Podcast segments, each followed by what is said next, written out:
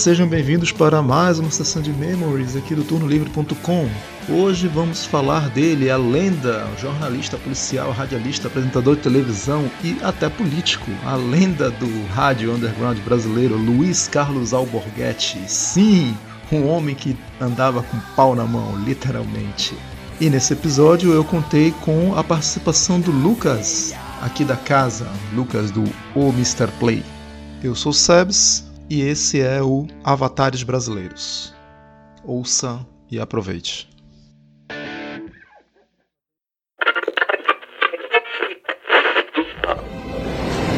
Você sabe que hora é agora? As horas que é agora? São três horas e oito minutos. Essa rádio é uma merda. Vive só fora do ar. Não tem um filho da p tá aqui dentro para cuidar desta. Não sei o que, que eu tô fazendo aqui. Eu acho que vocês não vão chupar a teta da vaca do Renan.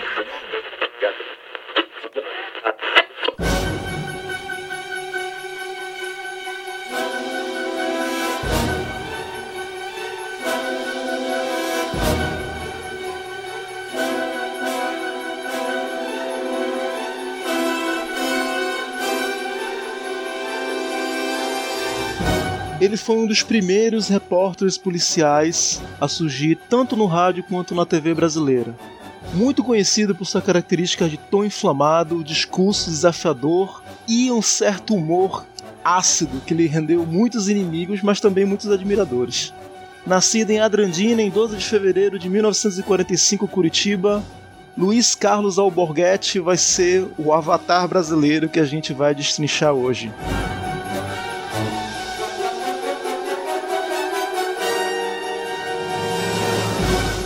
Eu sou Sebes, esse é apenas um cast e hoje eu não tô com Ulisses Dias, que é o pioneiro na criação desse programa comigo, mas em compensação eu chamei o Lucas lá do Mr. Play. Tudo bom, Lucas? Quando eu falo isso, eu tô louco? Eu te hum. pergunto, eu tô louco? Eu tô louco? Eu não tô louco! Eu não tô louco! Olá, senhores, aqui é o Lucas e estou pronto para falar sobre o Alborguete. Aí, já deu aquela aquecida. Então vamos lá ver o que, que reserva na história deste senhor.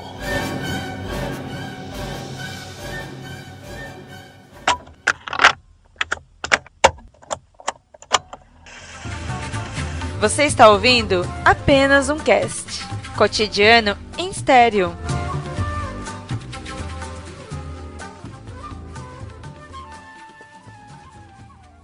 O cara é polêmico pra caramba, né, cara? Desde a sua Acho que desde quando ouve-se falar sobre Alborguete, ele já é um cara polêmico. Com, quando foi que tu começou a ouvir falar do Alborguete? Primeira, primeira menção que tu teve dele? É, aqui no sul, sul é, no sudeste no caso, né? Uhum. Ele não ficou tão, tão popular porque a fama dele se construiu mais no sul né, Paraná, etc e tal. Sim. Então o programa dele não passava aqui na, em São Paulo, Rio de Janeiro. Uhum. Eu conheci ele mesmo através da internet e pela internet me despertou a curiosidade de saber quem era Luiz Carlos Alborguete. Então, a partir dali eu comecei a ver os programas dele, comecei a ver quem era esse cara de tantos pai de tantos memes que eu tanto adoro. Lá no norte, em Manaus, não, não tinha TV Gazeta. Eu nem sei se tem até hoje. Hoje em dia deve ter. Mas eu conheci, se não me engano, por um trecho que apareceu um, uma vez na Record, quando a Record estava tendo aquela. meio que estava aparecendo para o mundo, tem toda aquela polêmica com os bispos e tal. Eu lembro ter visto um trecho do programa dele na Record.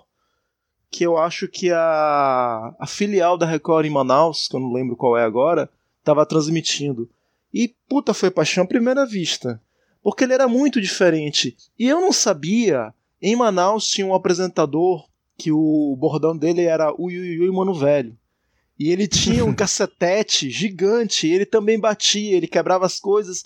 E eu achava, nossa, que cara original. Mal eu sabia que esse estilo, esse cara devia estar copiando do Ratinho, que já era bem famoso no Sudeste, que por sua vez foi padawan do Alborguete, que quem criou o, o, o Ratinho foi o Alborguete. O Ratinho, se não me engano, e isso o Alborguete diz nas entrevistas, era repórter policial do programa que ele tinha, o famigerado Cadeia Sem Censura, que era um programa primeiramente de rádio, e depois ele teve um porte para televisão. Sim, o, o, Ratinho mesmo, assim, fala que deve muito ao, ao, ao Borghetti, né? Até um caso curioso, que esse o cacetete que o Ratinho usa, que ficou tão conhecido, né? Nos programas dele. Eu não sei se usa hoje em dia mais, eu nem sei por onde anda Ratinho. Hoje em dia. Nem sei se ele tem programa. é, até porque o SBT ainda prevalece os anos 80, né, cara? Então, tudo que a gente assiste. Quer, sentiu saudade dos anos 80, liga o SBT que você vai ter um choque de nostalgia. É. Mas o Ratinho foi quem sugeriu pro Alborguete a usar um cacetete no programa. Hum. Porque várias vezes, isso ele fala em entrevista, né? Após a morte do, do Alborguete, ele fala numa entrevista que o Alborguete usava muito a mão para bater na mesa. Foi eu que falei pro Alborguete usar o cacetete. Falei, Alborguete, em vez de você bater o braço, que ele batia muito tapa na mão, ele machucava a mão dele. Falei, pega um cacetete, que é uma arma da polícia, vai fazer barulho. Ele começou a usar mas ele não usava com frequência. Quando eu comecei a fazer o programa, meio que imitando ele, eu usava mais o cacetete. Já uhum. teve diversos casos que ele acabou se machucando, sofrendo uma fratura na mão, no pulso, né? Devido à raiva, porque nada daquilo era, era uma, uma, uma fantasia, não, é. Como é que se. Era é, teatral, uhum. sabe? Era verdade. O, o cara era nervoso o tempo todo, era estourado o tempo todo. Então isso acarretava nele algumas lesões. E as pessoas acham que o fato do Ratinho usar o cacetete hoje foi o Alborguete que copiou dele. Só que na verdade foi completamente o contrário, né? Tudo bem, o cacetete, vamos lá. Pode até ter sido criação do Ratinho ou indicação do Ratinho, mas surgiu primeiro com o Alborguete. O Ratinho sim, seria o sim. mentor intelectual da ideia. Mas o resto, se você for comparar os primeiros programas do Ratinho na, na antiga TV Record, quando ele surgiu, quando ele realmente ficou famoso, não agora no SBT. Uhum o estilo era todo cuspido escarrado do Alborguete. Lógico, o Alborguete é aquela coisa roots. Ele fala palavrão, ele xinga, ele, ele, ele, ele fala tudo. Ele, ele realmente ele é sem censura. Quando você fala cadeia Total, sem censura, cara. ele tá, tá levando a sério. Alguém vai sair muito ofendido. Né? Claro. Né? Eu tô puto da minha cara. Tô puto da cara. Eu não entendo, porra. E colocada numa mala, porra. Se um filho da puta desse, até agora o filho da puta que matou essa menina não foi pra cadeia. Porra, porra, é desses filhos das putas um filho da puta desse. Merda nenhuma, porra. Por comer criança e não ter um filho da puta desse estado e desse país pra quebrar a bunda. Filha da puta desse, porra, que se fuderam. Porra nenhuma, merda nenhuma. Merda, eu tô puto da cara, porra. Porra, merda quer que ele se foda. Tá todo mundo com o cu na mão. Quebrar a bunda cagada. Fuder todo mundo. Então bem-vindo merda. Bem-vindo bosta. Isso é que nem bunda de pato. Não sabe a hora que caga e também não sabe a hora que mija. Culhão. Se você gostou, gostou. Se não gostou, foda-se. Porque senão tá fudido. E o filho da puta tentar o rabo. Tem que mandar foder a vida desses caras. Que se foda, porra! Cara, se o Alborguete estivesse ainda com esse programa hoje em dia, mas ele ia tomar tanta pedrada. Mas você acha que ele já não tomou? Na época ele era tão pesado, ele já tomava pedrada na época. Na época, eu, assim, a, a, as coisas que eu li a respeito, na época ele sofria ameaça de morte, sabe? Ele uhum. tinha o carro dele, por exemplo, foi baleado várias vezes, né? Então, se naquela época já acontecia isso, isso não é tanto tempo, vamos dizer aí, um, quando que ele começou em 90, década de 90? Foi em 92, ele, ele também se enveredou um pouco pela política, foi eleito vereador pela cidade de Londrina, mas ele ficou mesmo, a paixão dele era a televisão, o programa dele, Cadeia Nacional. Estreou em 92, pela rede OM de televisão CNT, que era uma das filiais da TV Gazeta, que era um canal de São Paulo. Então, assim, se desde essa época já ele já sofria, né? Não sofria, não vamos dizer sofrer, mas tinha esses acasos das pessoas se revoltar contra o que ele falava. Imagina hoje em dia. A TV Gazeta era uma TV aberta, era uma TV, mas não era muito popular. Pouquíssima gente deveria assistir o canal.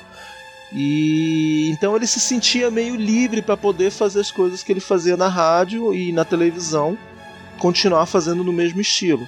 Só que assim, é interessante notar que a, a atuação do Alborguete, esse discurso ácido, ele, ele tinha todo figurino. Né? Ele é careca, tem um óculosinho bem pequenininho, ele anda com uma, uma toalha no pescoço. É verdade. Pra enxugar o suor e tal, mas às vezes ele enrolava a toalha, dava aquela porrada de toalha na bunda dos caras que trabalhavam com ele. Aliás, um ponto aqui: os caras que trabalham com ele sempre, em todos os formatos do Cadeia, que é o programa que o Alborguete apresentou, eles sofriam na mão desse cara.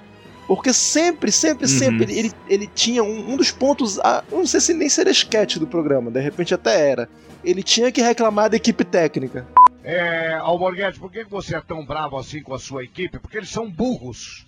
Burros. Burros. Boa tarde. Aumenta o retorno aí. O burro não é o microfone, é o retorno ali, idiota. Ali. Ah, mas é brincadeira. Fazer televisão com analfabeto é brincadeira, mesmo. Ô burro! Ô burro! Coloca essa televisão no ar, senão não dá pra ver. Tem que ter um monitor aqui, idiota. Eu não mandei você abrir, fecha de novo, porque eu não terminei de falar. Eu já, ou você aprende a fazer televisão, ou você vai embora. Deixa que ele, que o Ricardo Alexandre apresenta essa porra, tá? Ô, oh, idiota! Cala a boca, cala a boca, cala a boca que é melhor, que eu não tô, eu tô, eu não tô muito bom da minha cabeça. E aí eu acho que entra a parte teatral. Nesse aspecto eu acho que entra a parte teatral porque tem uma, um, episódio em específico que ele fala sobre o, o, Eu não sei se era o câmera ou, ou, alguém da produção dele que tava com AIDS e tinha que era tomar coquetel. Eu acho que não. Dele, foi, o produtor dele. Eu acho que não foi no programa. Foi. Ele começa a estrinchar o cara, mas olha, chama o cara de viado, chama o cara de aidético. Fala, esses, esses, esses aidéticos que eu tenho que contratar aqui para me ajudar, não me ajuda. Cara, eu acho que nesse, nesse aspecto era algo mais teatral. E tomara que seja teatral, viu? Ele entrava totalmente no personagem. Quando perguntava nas entrevistas que faziam para ele, perguntava, mas você é assim mesmo? Ele falou: olha, eu sou um cara estourado, mas em casa eu sou mais tranquilo. Mas é aquilo que você mostra na TV, não, eu tento exacerbado, um exagerado e tal. Mas ó, eu, eu acho que ele aproveitava disso para falar as verdades também. Porque uma vez, o programa começou no início dos anos 90, ainda não tinha internet. Lá pelos idos de 2002, 2003 já estava começando a engatinhar a internet mais ou menos do como a gente conhece hoje. Então o programa também estava tentando se modernizar. E tem um episódio que ele fala assim: Porra, agora essa merda, tudo é computador, sei pra que gastar tanto dinheiro com computador. Puta que pariu, tá funcionando? Não tá? O que, que foi agora, caralho? É vírus! Porra, todo dia uma putaria nova. É porque é o disquete, é porque é o vírus, é porque é o drive. Ah, merda! E pá, porrada! Essa merda não funciona! Então ele tinha muito esses rompantes de, de raiva que ele tinha. Ele falou: Quer saber? Eu vou, eu vou falar mesmo e pronto, e dane-se. Mas isso foi uma característica muito importante, porque se, se ele não tivesse essa postura agressiva, eu acho que ele seria mais um. Sim, sim. Sabe? Ele seria mais um e o programa dele não iria se popularizar como se popularizou na época. Então, provavelmente, a, a TV ia boicotar o programa dele pelo fato de não ter audiência, por uhum. ser mais um. E eu acredito que ele voltaria pra política. É, ele, ele foi. Ele exerceu a vida pública, digamos assim, durante 16 anos, né? Ele foi deputado e foi vereador. Uhum. Tudo lá no Paraná. O microcosmo do cara se resumia ao Paraná. Se você não fosse do é Paraná, é você ia boiar em 90% das coisas que ele falava, porque tudo era pessoas do estado do meu Paranã. Ele não falava Paraná, ele falava Paranã do meu Paranã, Paranã é. cidade e tal. Então ele conhecia aquilo ali de cabo a rabo. No máximo ele ia um pouco até ali Santa Catarina, Rio Grande do Sul, pô, já voltava Paraná. Então o mundo dele era realmente sua, meu país. Só que isso no programa Cadeia, quando falava das coisas de âmbito local. Mas tem uma frase muito interessante dele que ele fala: político é igual em qualquer lugar do mundo. Então ele falava: quando eu falo de política, lógico, eu tô falando do Paraná, mas eu também falo muito no âmbito nacional. E é interessante, cara, ele pegava notícias, ele notícias que saíam tanto nos, nos jornais do, do, Paraná quanto nos jornais do Brasil, e ele comentava ao vivo. E ele dava a opinião dele sobre essas notícias, sobre coisas que aconteceram. Então, de repente, teve uma decisão no Congresso Nacional que ah, foi uma campanha contra o desarmamento. Ele era contra. Ele dizia que todo cidadão teria direito a ter o porte de arma. Ele, ele era, hoje em dia, nossa, esse cara seria taxado extrema direita, quase um nazista. Pelo, é verdade. Pelo, né? É Porque, verdade. cara, ele tinha opiniões muito, muito, muito extremistas. É dele que veio, né, a famosa frase bandido bom é bandido morto. Ele fala isso na entrevista que ele deu pro Uhum. Pânico, e ele deixa bem claro, ele fala, pra mim, bandido bom é bandido morto. E quando eu falo de bandido, é aquele bandido, não é um bandidinho, não, é aquele bandido que estupra, que mata, que esquarteja. Esse é o bandido bom que pra mim é bandido morto. Palavras dele, né? Vamos deixar claro que isso são palavras dele, não minhas. deixar claro isso aqui, né? Por favor. Teve alguns episódios que ele ficou mais famoso. Como ele estava ainda além na Gazeta, mas ele fazia muito sucesso no Sul, ele começou criar mais fama justamente quando a Gazeta começou a ter algumas filiais em outros, pa em outros países, em outros estados do Brasil. Então aí, por exemplo, gente como Aham. eu, que era do Norte, a gente que era do Norte já era alienada a muita coisa do Brasil como um todo, ainda mais uma coisa lá do Sul. Mas quando a gente via isso, você começava a realmente virar no bate Pô, tu vê aquele maluco lá, aquele velho e tal, ele bate cacetete e tal, não sei o quê. Então era uma coisa que realmente fazia sucesso, começou a fomentar e ele sabia que o ouro estava no povo, e o povo gosta disso mesmo. O povo realmente é Aham. extremista, ou para um lado ou para o outro. Ou você citou a entrevista que ele fez no Pânico, essa entrevista é mítica, vai estar linkada no post, que ele fala uma coisa, uma, uma hora lá, a Amanda pergunta para ele se, ah, mas isso não é fazer sucesso em cima da desgraça alheia. Mas isso é jornalismo ou é fazer, tipo, show com a desgraça alheia? Ó, Amanda mandou bem agora. Tá crítica O agora. problema é o seguinte, minha filha. Se o Emílio chegar aqui no rádio e falar assim, boa tarde, aqui é a Jovem Pan, aqui tá a Sabrina Sato, tá o Petelinha, a Petelhou, tá todo mundo, epá, vamos tocar uma musiquinha, vai. Ninguém ouve a Jovem Pan. Ninguém quer saber disso. Se você vê os quatro, os dois primeiros blocos do Jornal Nacional, queridinha, é matéria policial. Se você vier, deixa eu falar, porra! Para! Eu tenho que fazer rádio! Eu tenho que fazer televisão! O povo gosta de sangue! O povo gosta de desgraça! Não adianta! Quando ligar o meu programa, que é. Como é que chama essa porra aí? O Dion? O Dion. O Dion. Tem que escorrer sangue. Aí ele dá uma das maiores lacradas, cara. Nessa época nem existia esse termo, velho. Eu nem gosto desse termo, mas ele cabe bem aqui. Ele mitou. Ele, é, ele imitou, pronto. Cara, excelente, cara. Cara, não, ele tem diversos feitos na vida dele. O cara conseguiu, através do Ministério Público, impedir que a banda Planet Hemp Sim. se apresentasse no Paraná, cara. Porque a letra das músicas, né, pelo que fala a letra das músicas, tinha muito discriminação, é, descriminal... Ai, caramba. Criminalização. Descriminalização, é isso A aí uso de mesmo. maconha. Não consigo falar. Do uso de maconha, cara. E ele conseguiu impedir que a- o Planet Hemp viesse tocar aqui no Brasil, cara. Isso ficou. Não no Brasil em específico, né? No Paraná. No Paraná, não, não, mas isso ficou famoso em âmbito nacional também. Inclusive, vários estados, inclusive lá em Manaus, no Amazonas, tentaram copiar, mas não conseguiram. E por quê? Ele explica. Ele fala, pô, eu era secretário de segurança na época do governo do Paraná. Porra, eu tenho um programa que eu falo que o bandido bom é bandido morto, que traficante tem que matar e mandar cobrar bala da família, que drogas fazem mal tal. Eu vou deixar uma banda dessa tocar? É extremista? É, mas não é incoerente. Então o que, que ele fez? Ele mexeu os pauzinhos lá, baixou a liminar, proibiu a banda de entrar. E depois, inclusive, ele se desculpou, disse que o, próprio Marcelo D2 mudou muito a postura dele. E realmente é verdade, mudou, a banda acabou, Ramp não existe mais, agora o cara tem carreira solo. E o cara largou muito esse lance só de falar de maconha. Porque antes o Planet Ramp só falava de maconha. Começou a falar de outros Uhum. temas e tal, ele até pediu desculpa pro cara. Mas na época, no olho do furacão, com o negócio quente, ele proibiu mesmo. Isso, isso diz muito sobre quem o Alborguete era, né? Uhum. O- o- sobre a conduta, sobre os pensamentos, sobre as ideologias dele, sabe? Por achar que aquilo realmente iria fazer mal pro Paranã dele. Se você sabe uma roupa buscar e leva porrada, se liga sangue bom, tem alguma coisa errada. Não vem comigo, não tem parada errada. O que eu tenho a lhe dizer, eu falo cara a cara. Você já pensa que o problema pode ser você?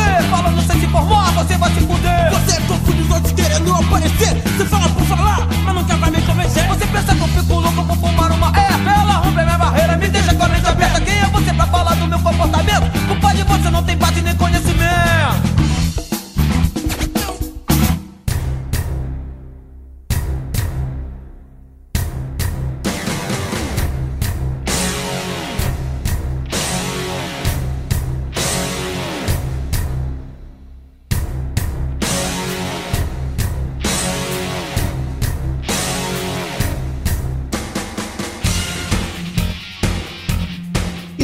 Ele passou toda a década de 90 metendo o dedo na ferida mesmo, que nem você falou, ô Lucas, ele não tinha medo de falar as, verdades mesmo. Ele foi um dos caras que chamou o PCC, o líder do PCC, de bundeiro e doador de bunda. É, o cara, meu. Ele, ele, chamou, ele chamou o Comando Vermelho de bando de bichas. Ah, cara, desse tem que ter muito culhão para fazer isso. Não, tem que ter culhão. Você vê que aí nesse aspecto a gente vê que o cara realmente ele é o personagem que ele vivia, sabe? Não, não, não era uma máscara. Porque para chamar uma das maiores facções criminosas do Brasil de bando de bichas e o líder dessa facção de bundeiro, É. cara, o cara tem que ter muito culhão, velho. Tem que ter muito culhão. E ele, ele conta que várias vezes bandidos foram na porta da gravadora, na porta do- da emissora, a tentar amedrontar ele. Ele fala que ele já foi perseguido por um traficante, um, um maior traficante do Paraná, que perseguiu ele durante não sei quantos quilômetros na volta pra casa, tentando meter medo, mas não conseguiu. E, e- e é isso, a história da vida do cara é aquele cara que a gente pode falar que é um cara roots mesmo. É um cara que eu acho que misturava o trabalho dele com a vida dele. Então ele não poderia em momento algum dar uma amolecida, porque acho que até em prol do que ele já fez atrás, de repente até com a idade ele deveria essa porra, tem que pegar mais leve. Mas não, eu pensava, não, cara, eu sou esse cara que construí e eu tenho que seguir até o final. E muito disso é totalmente explicado pelas frases. Ele tem várias frases famosas que ele é lógico, a maioria das frases ele desferia no programa dele, que nem a que a gente já citou, a famosa bandido bom é bandido morto. Deixa, de- só, só, um, só umas aspas aqui. Teve um episódio específico que ele tá muito nervoso. Hum. Mas, tipo, como todos os episódios da- do programa dele, né? Uhum. Mas ele tem um que a mãe, algum crime que a mãe apoia o filho no, no, no ato lá da, da- do crime. E, e tem um momento do programa que ele olha pra câmera e fala assim: Olha, pra mim a senhora é uma vadia. A senhora pra mim é uma vadia, uma vadia, entendeu? Que não merece o pingo de respeito. Pra mim a senhora é uma vadia. Veja bem, se não tem que mandar matar uma desgraça dessa.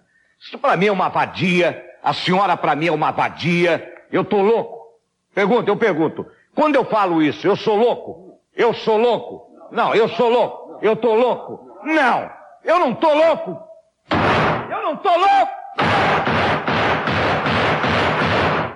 Cara, você consegue sentir a raiva dele através dessas palavras vadias assim que ele fala? E, meu, não tem como você não rir com isso. Porque o cara não tinha travas na língua. Ele falava o que vinha. O que vinha na cabeça dele, ele ia falando. Vai falando aí. E que se dane patrocinadores, e que se dane audiência. Se ofender alguém, ofendeu. Vai falando aí. Agora, quem deveria patrocinar o Cadeia Sem Censura? Fico me perguntando.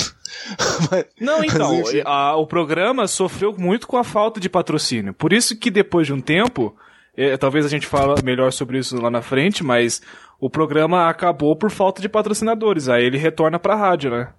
E a internet foi meio que uma benção na vida dele, porque ele conseguiu ter, pô, agora eu tenho um, um canal com acesso direto ao público, sem precisar pagar nada pra ninguém, sem precisar de dinheiro vivo pra estar mantendo isso aqui, ou apenas o mínimo. Uhum. E mas é uma pena que isso só foi acontecer mais no final da vida dele, quando ele já estava bem doente, mas isso a gente vai falar depois. Uhum. Mas então, as frases do cidadão, do Dalborga, mestre Alborguete. Então, bandido bom é bandido morto, cadeia nele já. E essa, essa eu adoro, cara. Sempre que eu posso eu uso. Que ele fala um beijo na sua alma. Ah, é. Quando ele quer. Era a frase de despedida do programa. Sempre, em vez de dar mandar um abraço, agradecer, ele falava um beijo na sua. E ele apontava pra câmera, um beijo na sua alma. Aham. Muito boa essa frase.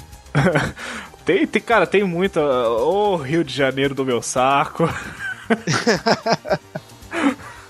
Tá com pena dele? Leva pra tua casa, põe pra dormir na tua cama. Ah, é. Ó, a Raquel Sherazade aí, ó. É, pros defensores de direitos dos bandidos. É. O famigerado direitos humanos. falsos profetas, falsos moralistas. Tem muita coisa É. que veio dele e que é usado hoje em dia, cara. É, ele é um criador de frases, Jargões, né, cara? jargões, Que, jargões, que é funcionam verdade. até hoje, cara. E a gente acha que é atual, mas já vem de muito tempo atrás. Essa, essa aqui é muito famosa na cultura pop. Eu fico desgraçado da minha cabeça. eu gosto dessa. É, essa é uma, é uma daqueles rompantes de ira que ele levanta da, da mesa, já não dá para ficar na mesa, ele vai pra frente da câmera, bota a cara na frente da câmera e ele começa a arrancar os poucos cabelos que ele tem. Eu fico desgraçado na minha cabeça. Ele começa a passar mal, né? Ele começa. Ó, foi pro colo do capeta, ele usa muito quando um assassino Foi. morre. Isso, foi pro colo do satanás, tá sentado na trolha do É. capeta. Foi pagar um alborguete pro satanás. Ai, caramba, cara. Ó, se gostou, gostou. Se não gostou, pula no meu peito, porra. Cara, quer ver? Tem mais, tem, tem muita coisa, cara. Tem, muita, cara, coisa. Tem muita coisa. Ó, enterrado em pé pra ocupar pouco espaço no cemitério. Caraca, genial. Esse aí é verdade. E faz sentido, cara, que você for for colocar em pé, realmente vai ocupar menos espaço. Esse país tá uma bunda. Tudo que é de novo, pinta no rabo do povo. Cara, grandes, grandes frases, cara. Tô com um saco na garganta hoje. Medida socioeducativa? Medida socioeducativa? Ele vai puxar o cigarrinho do capeta, dá um tapa na macaca.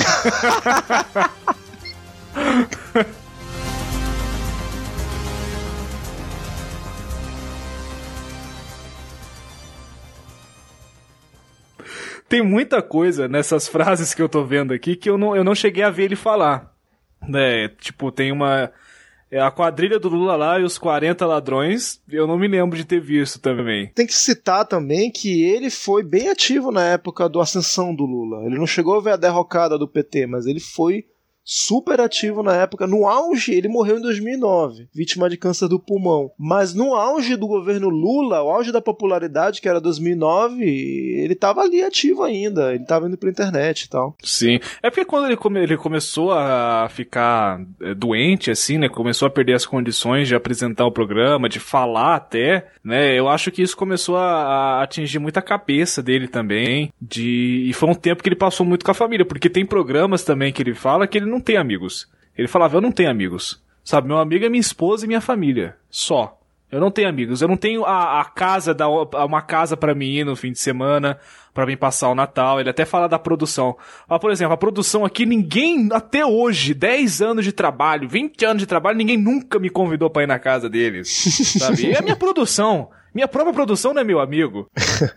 É, cara. Mas ele também deve ser um cara difícil. Ele deve ser um cara Ah, bem sim. complicado de- Ou não, ou então de repente as pessoas eram hipócritas mesmo, a gente nunca vai saber. É, aqui, puxando de referências, teve muita gente que se inspirou nele. Você já falou, o próprio Ratinho, a inspiração máxima do Dalborghetti. Uhum. Só que assim, teve uma galera por fora que também fez algumas paródias e puxou referência pra ele. Por exemplo, Hermes e Renato. Ah, verdade. Eles fizeram uma paródia entre 2007 e 2008 do programa do Alborguete, Uhum. que era o tal do Chapa Quente. Eu acho que era o Renato que fazia. Que ele interpretava um personagem chamado Braddock, que era um jornalista policial.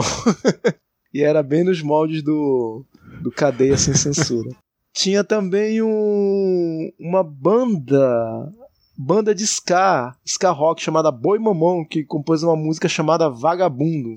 Foi em homenagem ao, ao Borghetti. E aquele maluco lá, o Rogério Skylab, que ele faz uma referência ao Borghetti na canção Cadê Meu Pau? Bem sugestivo, né, na verdade. Bem sugestivo.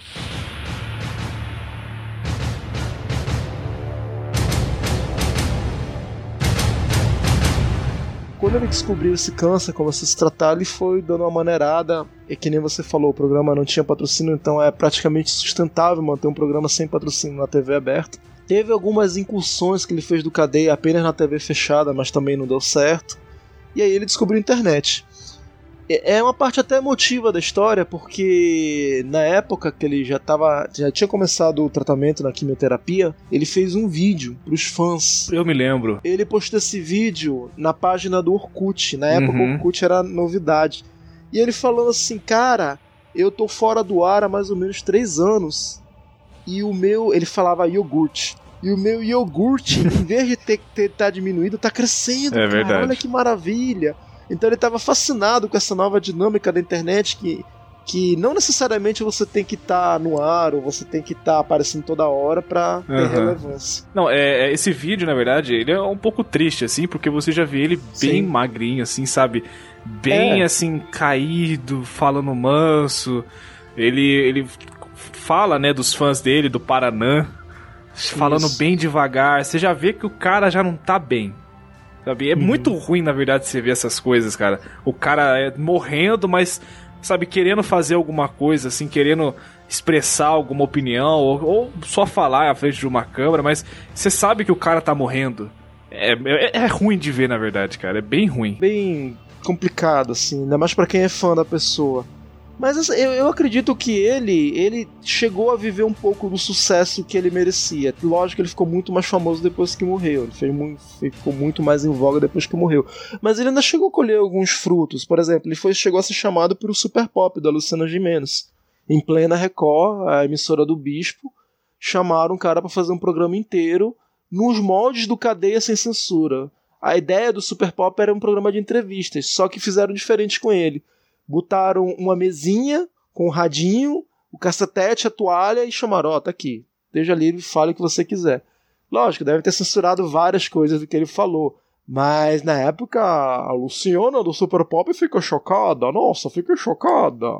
Eu vi esse vídeo relacionado quando eu assisti a entrevista do Pan, mas eu não cheguei a assistir ele não. Mas eu, eu vi que eu vou assistir sim, vou ter certeza. Ele teve noção do, da mudança que ele fez não necessariamente na televisão, porque a televisão continua a mesma merda, mas pro público de internet, para nós que consumimos internet, esse cara foi um mito vivo durante uma época e depois que ele morreu, tanto é que a gente chegou a essa conclusão agora, ele foi um criador de jargões e até de posicionamentos. Sim. Eu realmente não sei como ele estaria hoje em dia no espectro da sociedade. Com certeza ele estaria pra lá da direita. Ou de repente não, que ele era maluco, de repente ele foda-se Bolsonaro, foda-se xiitas, né? A gente, assim, nós conseguimos ver mais ou menos o que, como estaria o Alborguete hoje, olhando, por exemplo, o da Atena e o próprio Ratinho.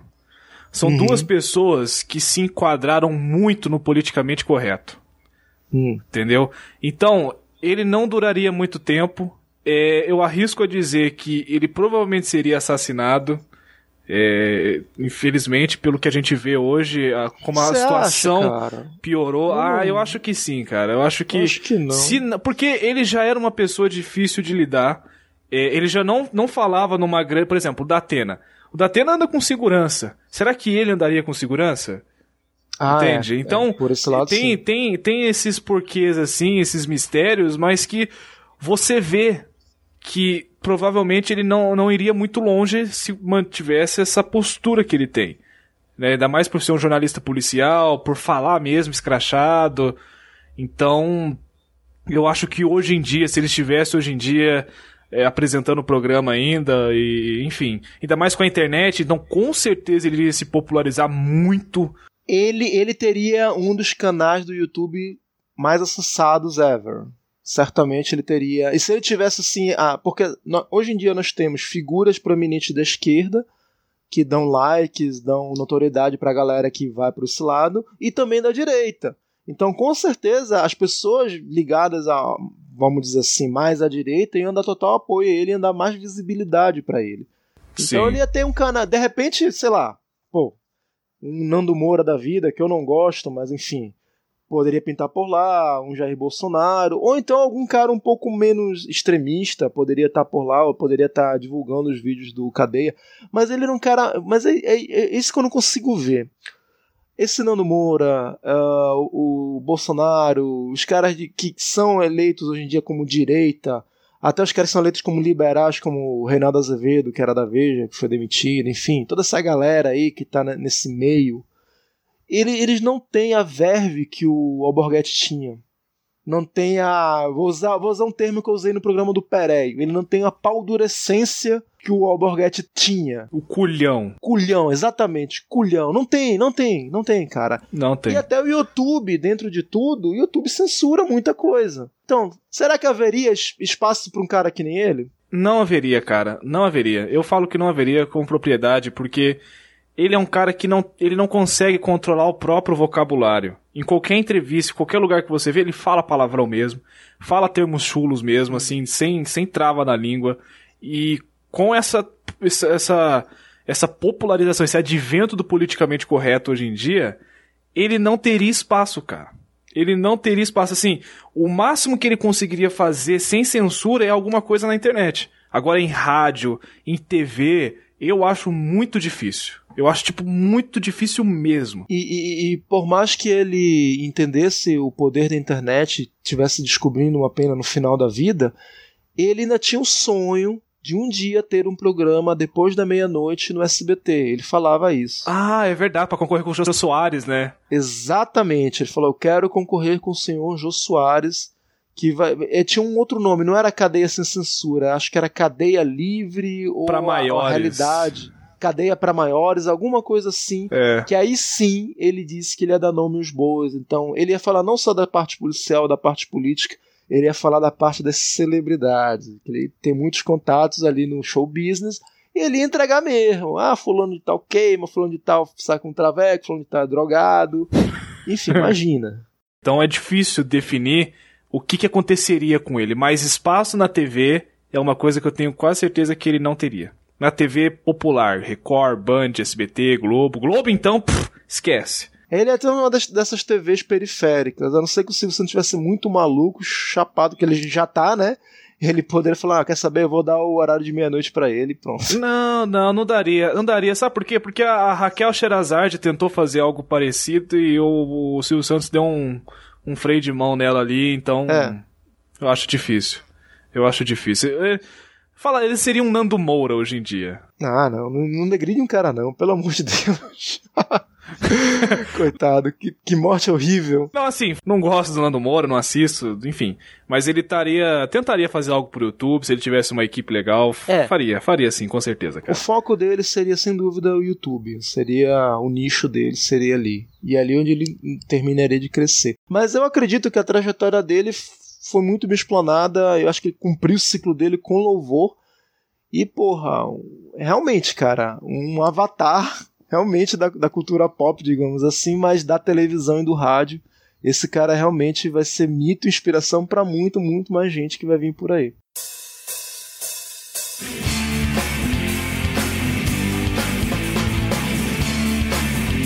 O Alborguete ele morreu em Curitiba no dia 9 de dezembro de 2009, vítima de câncer do pulmão.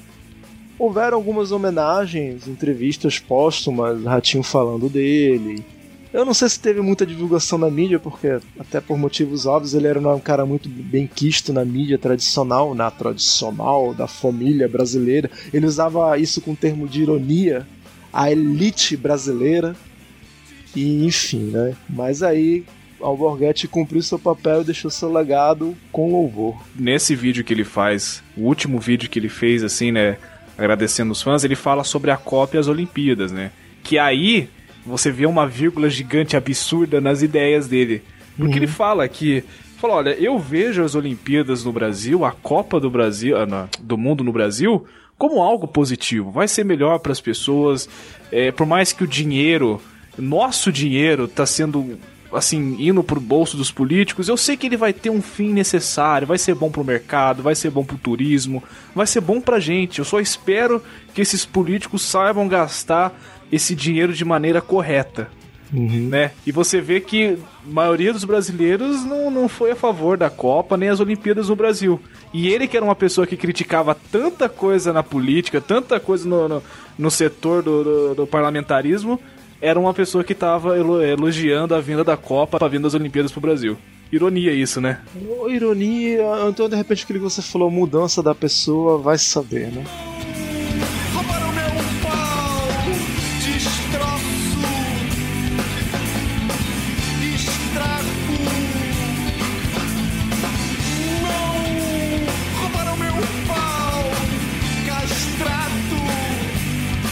Então é isso, pessoal. Falamos de Alborguete, mestre da Alborga, o homem do cacetete, o homem de mil nomes, o mito. O homem não compreendido. O homem compreendido também, tem esse também. E eu queria agradecer ao Lucas lá do Mr. Play por ter vindo aqui me ajudar. E deixa aí seus contatos, seus projetos. Alborguete é um, é um cara assim que eu já usei muitas frases dele no nosso podcast, lá no Playcast. Muitos jargões dele, assim, já usei bastante. No YouTube tem um monte. Você assiste que você vai dar risada, porque é engraçado. E, claro, se você quiser ouvir também o nosso Playcast, o nosso podcast, não sobre Alborguete, né, mas coisas similares talvez, você pode ir lá em homesterplay.com e na aba podcast, que tem lá o nosso podcast Playcast, e o quadrinhos e narrativas, quinzenalmente, toda segunda-feira, no seu feed, lá no Mr. Play. Muito bem. É isso aí, pessoal. Obrigado e até a próxima quinzena. Valeu. Sentou no cacete da Maria Tervina.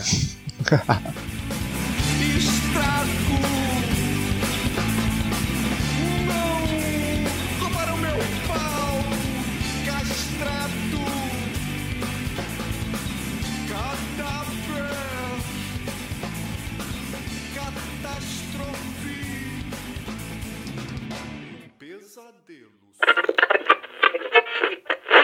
Isto é a maior! Putaria!